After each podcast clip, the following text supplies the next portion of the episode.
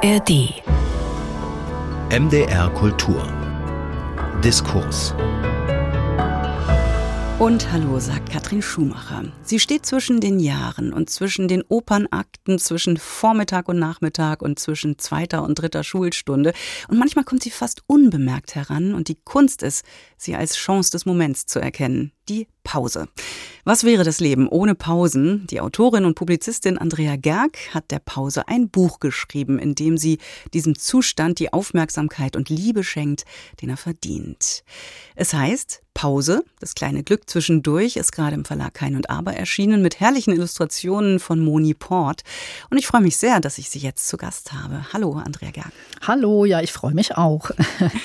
In knapp 50 essayistischen Miniaturen nähern sie sich dem Pausenbrot, ebenso wie der Zigarettenpause. Sie führen in Pausenräume wie das Foyer oder die Raststätte, schauen auf die Pausenkultur in anderen Ländern und scheuen auch schwierige Themen nicht, wie die Feuerpause oder die Menopause. Ähm, bevor wir uns ja, so ein bisschen drin umgucken in der Pause.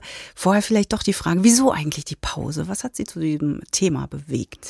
Ja, mir war irgendwann Anfang des Jahres aufgefallen, dass eigentlich fast jeder, den ich getroffen habe, gestöhnt hat, oh, ich brauche unbedingt mal eine Pause und mir geht es eigentlich auch ständig so. Und ähm, irgendwann fiel mir das eben äh, stark auf und ich dachte, es ist doch eigentlich seltsam. Die Pause scheint ja sowas ganz Selbstverständliches zu sein und offenbar dann aber wieder auch nicht, weil warum jammern alle, sie brauchen eine und können es nicht mehr. Also wieso haben wir das verlernt, richtig Pausen zu machen und was, was es überhaupt für Pausen? Und so fing das dann an und ähm, vor allem war es ähm, so, als ich das dann zu Hause erzählt habe, gab es großes Gelächter, so nach dem Motto, du weißt doch gar nicht, wie Pausen gehen und so. Also ähm, und das ist ja oft ganz interessant, wenn man sich mit einem Thema länger beschäftigen will, ähm, dass es was ist, was man selber nicht gut kann oder was man nicht wirklich verstanden hat, dann ähm, ist das eigentlich ein ganz guter Leitfaden, um sich da so durchzuwursteln und das habe ich dann mal versucht. Hm, und Sie haben ziemlich schnell festgestellt, wir sind ein bisschen stiefmütterlich zur Pause. Ne? Feiern wir sie zu wenig?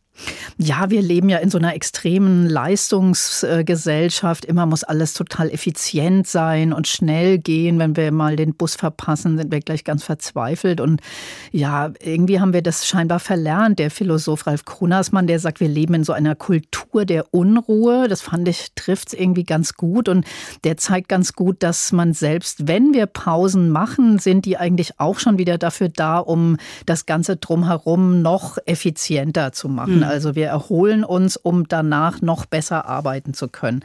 Aber interessant ist ja, was eigentlich ist, wenn man eben zum Beispiel mal nichts Zweckgebundenes macht und eben einfach mal wirklich dazwischen ist. Denn das ist eigentlich so die Grunddefinition von Pause, dass irgendwas dazwischen ist, was eben anders weitergeht danach. Ne? Also es ist jetzt keine, kein Abbruch und keine wirkliche Unterbrechung, sondern so ein Dazwischen. Und dieses Dazwischen, das ist eben in unserer Gesellschaft eigentlich schon schon immer eben auf einen Nutzen hingetrimmt. Mhm. Und das macht es eigentlich auch schon wieder anstrengend. Ja, interessant, ne? Es gibt diese Pausenklassiker, die, die Raucherpause, da tut man ja auch was, die Atempause tut man auch was, die Mittagspause, die Sommerpause und so weiter.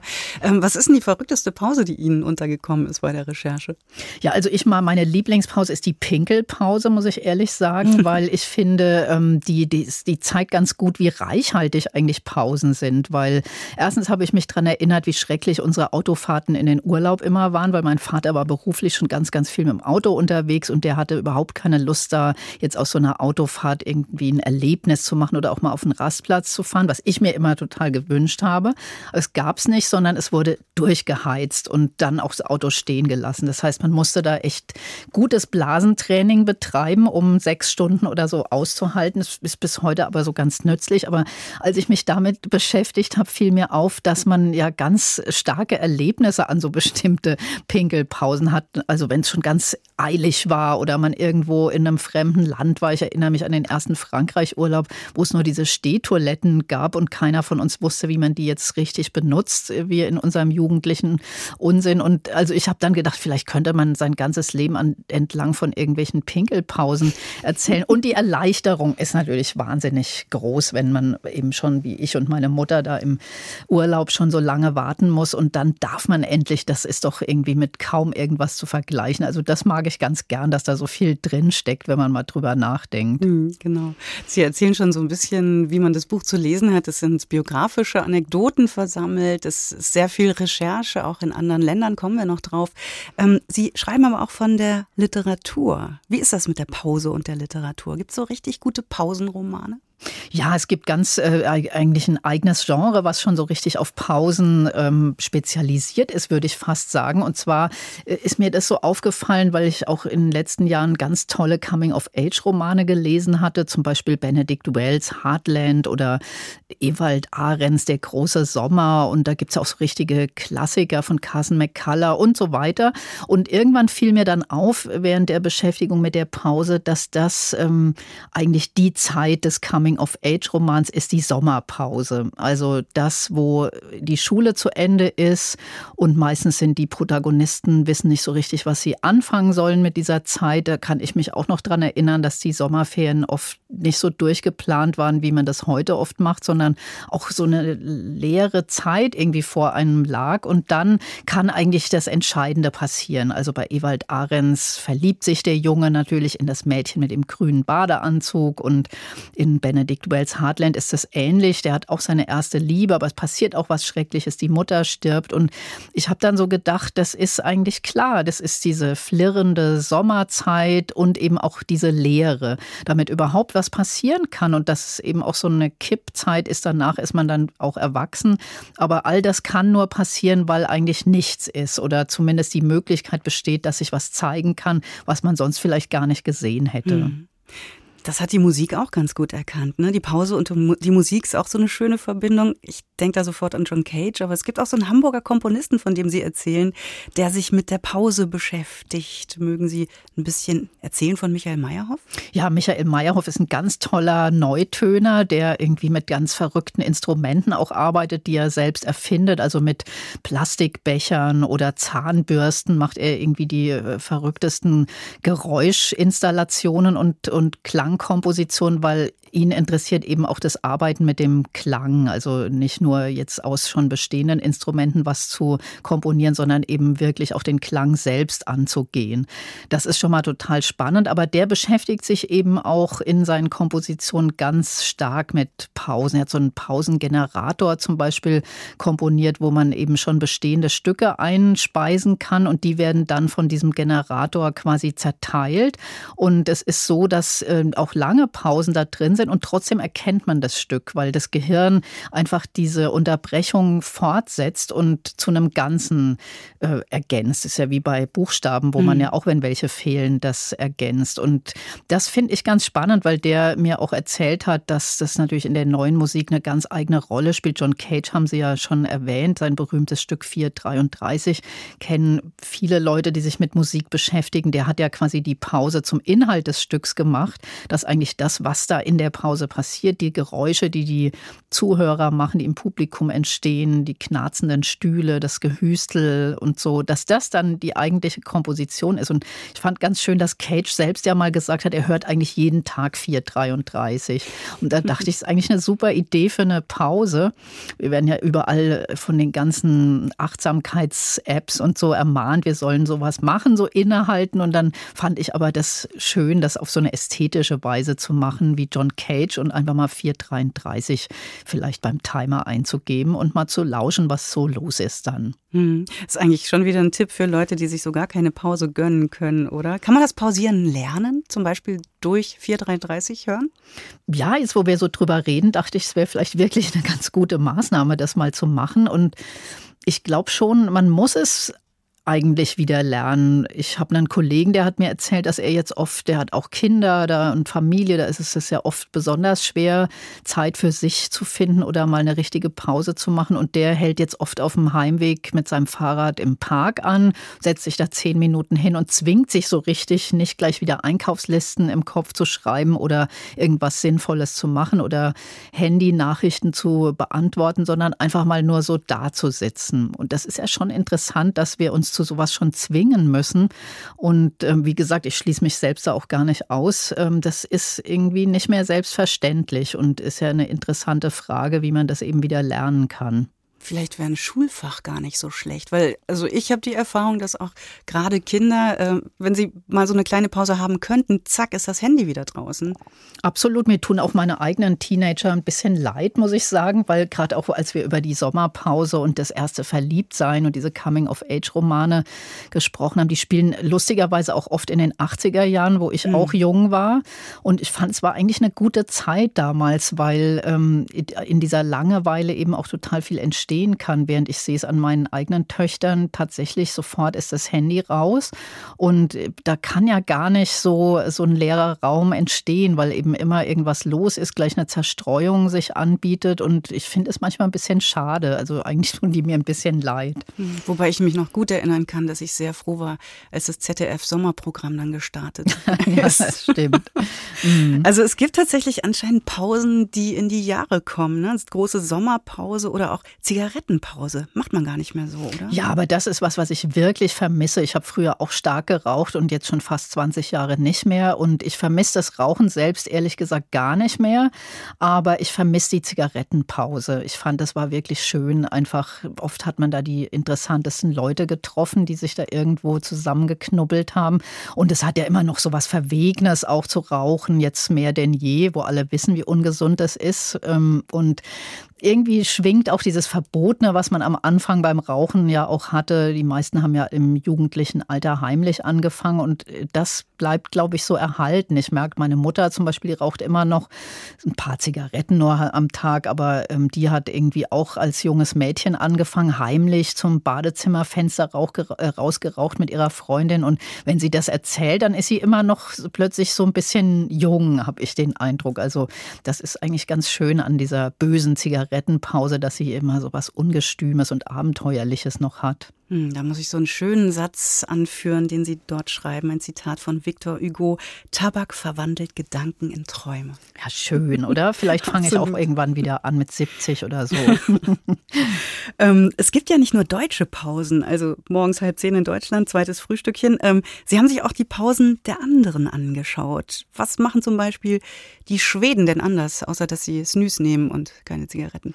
Ja, die haben so eine Pause, die Fika heißt sie. Das ist Kaffeepause Hause mit am besten einer Zimtschnecke dazu. Und das ist so richtig institutionalisiert in Schweden. Also ich habe herausgefunden, dass sogar große schwedische Einrichtungshäuser, die wir alle schon mal besucht haben, die haben wohl in Schweden auch extra so Kaffeeecken für ihre Mitarbeiter, weil eben diese Fika-Pause ist eben sakrosankt. Die muss unbedingt gemacht werden und die ist auch offenbar hierarchiefreier Raum. Also kommt auch die Chefin mal dazu.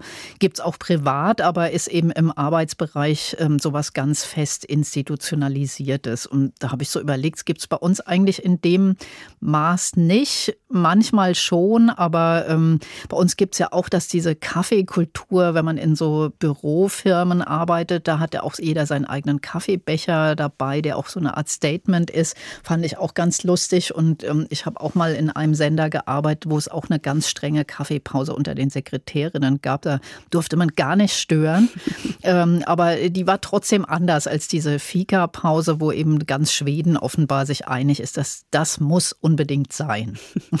So wie die Engländer und der Tee, so eine gewachsene ja, Verbindung. Da gibt es auch ein Kapitel drüber, ne? Mhm, also das liebe ich auch. Ich habe auch eine Freundin, die nimmt sogar überall, wenn sie in Urlaub fährt, ihre eigene Teetasse und so ein Set Tee mit, weil ähm, sie da eben meint, ohne das kann sie nicht leben. Und die macht tatsächlich jeden Nachmittag so ein Teepäuschen, finde ich auch ganz schön.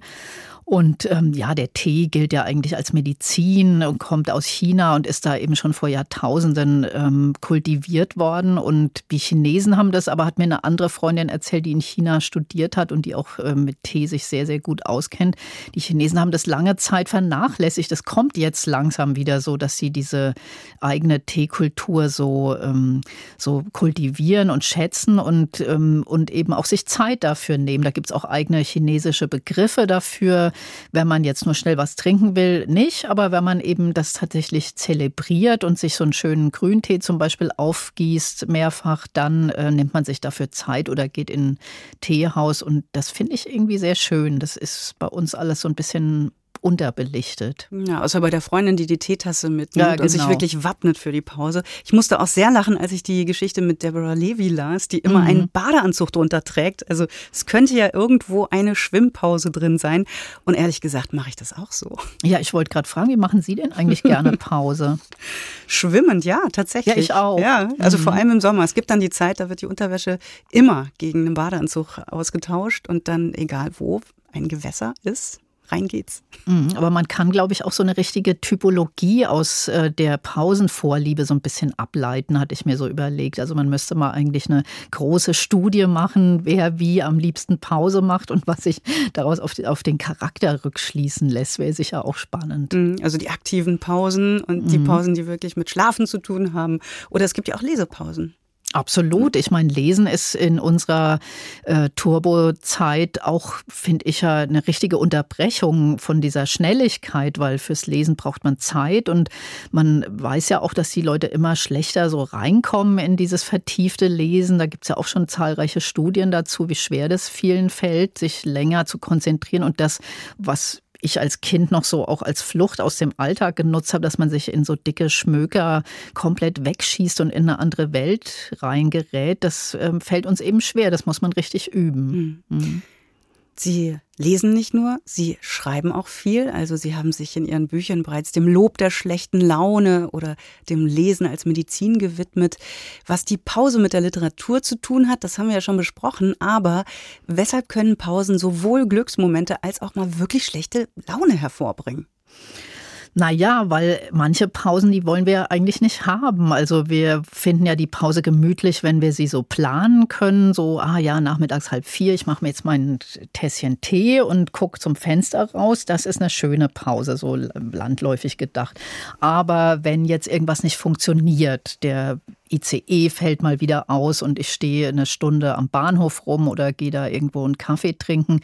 Das ärgert ja die meisten Leute, weil das eben diesen Fluss unterbricht, weil ihre Pläne durcheinander kommen oder auch wenn man krank wird, das, wenn es jetzt nicht was ganz Schlimmes ist, das ist natürlich nochmal eine andere Kategorie, aber wenn man irgendwie so Erkältungskrankheiten oder irgendwas hat, wo man eben auch so aus dem Fluss der Zeit und der ganzen Leistungen, die wir ständig vollbringen, rausgerissen wird, das finden wir erstmal irgendwie unangenehm. Da braucht mhm. man immer eine Zeit, bis man sich ähm, ja da auch damit abgefunden hat, dass jetzt ein anderer Rhythmus angesagt ist, dass der Körper vielleicht mal was anderes braucht oder dass man auch so eine Stunde, die man später irgendwo ankommt, dann selbst an so einem Bahnhof eigentlich was Schönes machen kann oder was erleben kann, wenn man sich nur dafür öffnen könnte. Und das scheint eben sehr sehr schwer für viele geworden zu sein. Hm, da kommt dann meistens einfach das Handy. Genau, das Handy mhm. oder man schimpft halt vor sich hin und ist schlecht gelaunt. Ähm, wobei schlechte Laune ja auch zu produktiven Ausdrücken noch führen kann, wenn man sie dann irgendwann mit einer Portion Selbstironie wieder zu irgendwas anderem umwandeln kann. Hm. Sie sind Autorin, aber nicht nur, Sie arbeiten auch als Journalistin, als Literaturkritikerin. Ab und an sind Sie auch hier im Programm zu hören. Wie machen Sie das denn mit dem Schreiben? Also wie schaffen Sie sich Pausen zum Schreiben? Oder ist es so, Sie sitzen am Bahnhof und dann kommt der Laptop raus und dann geht's rein in den Text? Nee, also das äh, Letzteres äh, kann ich gar nicht mehr. Äh, vielleicht auch kommt auch mit dem Alter, dass man sich so schlechter konzentrieren kann. Aber ich, ich muss mir da tatsächlich auch so freie Zeiten schaffen. Ich bin ja nicht jeden Tag in irgendwelchen äh, fest verabredeten Diensten drin und dann gucke ich schon vorher, ja, okay, wann habe ich mal so Tage, wo das geht. Aber wenn ich dann wirklich konzentriert auch vorankommen will oder so ein Thema mal ein bisschen weiter denken will, dann muss ich mir tatsächlich so Pausen aus dem Alltag nehmen eben dann muss ich da mit meiner Familie verhandeln, dass ich mal eine Woche raus kann.